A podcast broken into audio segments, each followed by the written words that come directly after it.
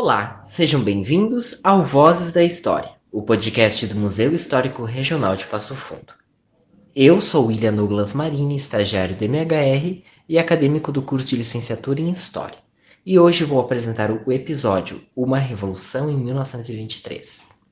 Este episódio é o quarto da temporada que objetiva contar um pouco sobre as histórias e envolvimentos de Passo Fundo em comemoração ao aniversário do município. Para iniciar este episódio, que promete investigar a história local pela perspectiva dos conflitos sociais, vamos falar sobre a Revolução de 1923, contexto e conflitos.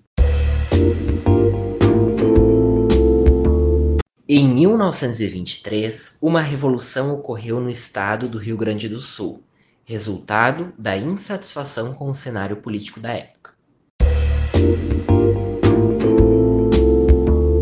No ano de 1923, no território do Rio Grande do Sul, ocorreu uma movimentação de cunho político, uma luta armada, onde federalistas e republicanos dissidentes, que eram a oposição naquele contexto, enfrentaram o Partido Republicano Rio-Grandense, PRR, que detinha o poder. Foi, de certa forma, uma continuação da federalista no sentido de ser uma revolta contra o poder nas mãos dos republicanos. Lembrando que, na ocasião, Borges de Medeiros havia sido reeleito pela quinta vez consecutiva, no ano anterior, 1922, numa eleição que muitos apontaram como fraudulenta.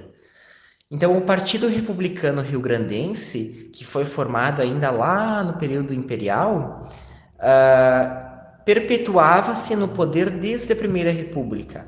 Então, por não haver essa alternância no, no poder aqui do nosso Estado, é que essa, uh, esse setor político que se sentia excluído da participação passa a reivindicar seu espaço por meio de uma revolução. O conceito é utilizado uh, pela historiografia tradicional, né?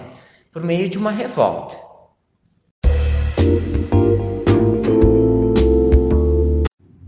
Essa revolta então iniciou em janeiro de 1923, né, e durou cerca de 10 meses, né, se prolongou por 10 meses.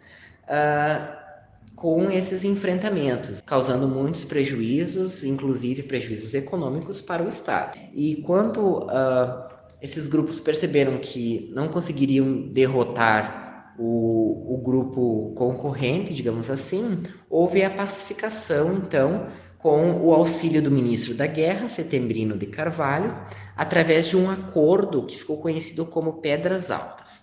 Bom, o objetivo então do nosso podcast é fazer um envolvimento com sujeitos passofundenses, tendo como base a verificação desses, uh, desses movimentos, conflitos sociais. Na questão da uh, Revolução, entre aspas, de 1923, uh, ah, é importante a gente destacar que ela teve início em Carazinho, que pertencia a Passo Fundo, e a liderança de Arthur Caetano e dos coronéis Felipe Portinho e Mena Barreto. E então, partindo aqui da nossa região aqui de, de Carazinho, Passo Fundo, se estendeu por todo o estado, estourando vários conflitos. É muito importante a gente destacar que, uh, além desses problemas de, da ordem política, havia o, é, essa questão do descontentamento dos estancieiros, fazendeiros, né, é, pecuaristas uh, da região da campanha, devido à, à falta de, do, do olhar do, de, do governo estadual, né, falta de, de um apoio, auxílio, enfim. Em 1930 vai ocorrer então um outro movimento né, que busca essa representação, só que daí a nível federal, que a nível nacional, né, que daí através da Aliança Liberal, Getúlio Vargas vai chegar ao poder por meio de um golpe. Então todos esses movimentos, uh, pela historiografia tradicional, foi se trabalhado com a ideia de revoluções, mas hoje já existe uma revisão, né, onde muitos historiadores passam a, a problematizar esse termo de se foi ou não foi uma revolução.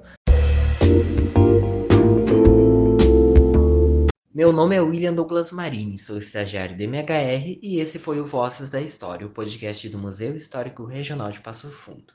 A gente volta mês que vem com o último episódio da temporada, com a temática O Golpe de 1930 e com a temática A Revolução de 1932, com a presença e contribuição da pesquisadora Bruna Zardo Becker.